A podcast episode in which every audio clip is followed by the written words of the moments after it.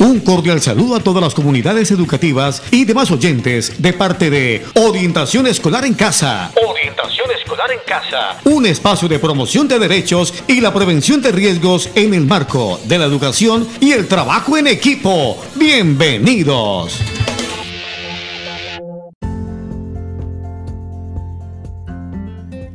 A continuación, contaremos con la presencia de la profesional Gloria Rivera.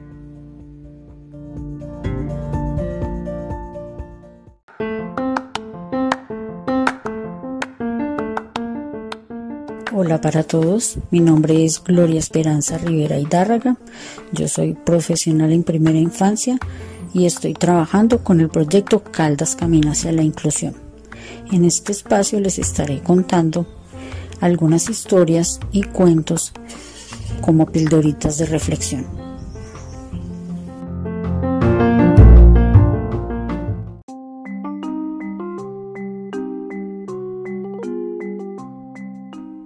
Guji Guji.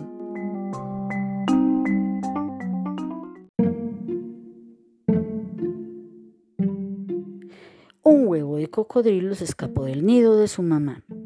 Rodó entre los árboles, rodando cruz el prado, rodó y rodó monte abajo hasta que cayó al nido de mamá pata. Mamá pata no se dio cuenta y siguió calentando sus huevitos. Pronto los huevos empezaron a abrirse. El primer patito que salió solo tenía unos lunares azules. Mamá Pata lo llamó lápiz de color. El segundo patito tenía rayas marrones. Cebra, decidió llamarlo Mamá Pata. El tercer patito era amarillo y Mamá Pata lo llamó luz de luna. Un patito bastante extraño salió del cuarto huevo. Guji Guji, dijo, y desde entonces ese fue su nombre. Mamá Pata enseñó a sus cuatro patitos a nadar, a bucear y a andar bamboleándose como los patos. Guji Guji siempre aprendía antes que los demás. También era el más grande y el más fuerte. Pero fueran los rápidos que fueran o tuvieran el aspecto que tuvieran, Mamá Pata los amaba a todos por igual. Entonces, un día terrible, tres cocodrilos salieron del lago. Se parecían mucho a Guji Guji. Los cocodrilos se sonreían y cuando reían a carcajadas abrían de par en par sus fauces. Todos podían ver sus enormes y puntiagudos dientes. Los tres cocodrilos vieron a Guji Guji y sonrieron todavía más. Mira qué cocodrilo tan ridículo, anda igual que un pato. Guji Guji los oyó, no ande como pato, soy un pato. Los cocodrilos se rieron. Mírate, si no tienes plumas, ni pico, ni patas palmeadas. Lo que tienes es una piel gris azulada, garras afiladas, dientes puntiagudos y el olor de un cocodrilo malo. Eres igual a nosotros. El primer cocodrilo le dijo, con tu cuerpo gris azulado puedes esconderte bajo el agua sin que te vean, así puedes acercarte a los rojizos patos, muy deliciosos. Mm. El segundo cocodrilo le dijo, las grandes y afiladas garras te ayudan a sujetar con fuerza los patos rojizos y deliciosos para que no se puedan escapar. Mm. El tercer cocodrilo dijo, los dientes puntiagudos los necesitas para masticar los patos rojizos y deliciosos. Mm. ñam, ñam, ñam. Los tres cocodrilos sonriendo enseñaron todos sus dientes. Sabemos que vives con los patos. Haz que mañana vayan al puente y se lancen al agua. Los esperaremos con las bocas abiertas. ¿Por qué iba a hacerlo? preguntó Guji Guji. ¿Por qué tendría que obedecer? Porque todos somos cocodrilos y los cocodrilos nos ayudamos. Los cocodrilos malos volvieron a sonreír enseñando los dientes y desaparecieron entre la maleza. Guji Guji se sentía fatal.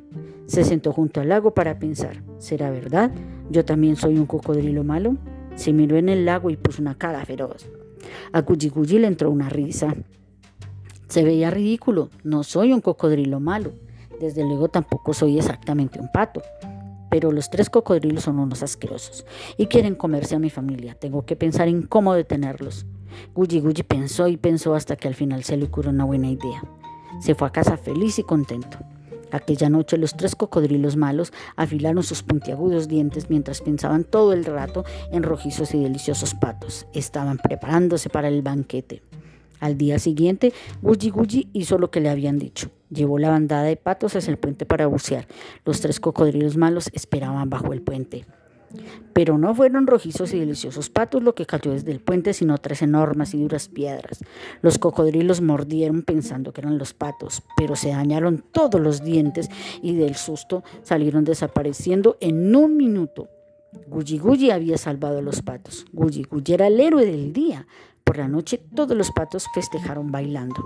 Gulli siguió viviendo con su mamá muy feliz, con lápiz de color, con cebra y luz de luna, y fue convirtiéndose en un coco pato cada día más fuerte y mucho más feliz.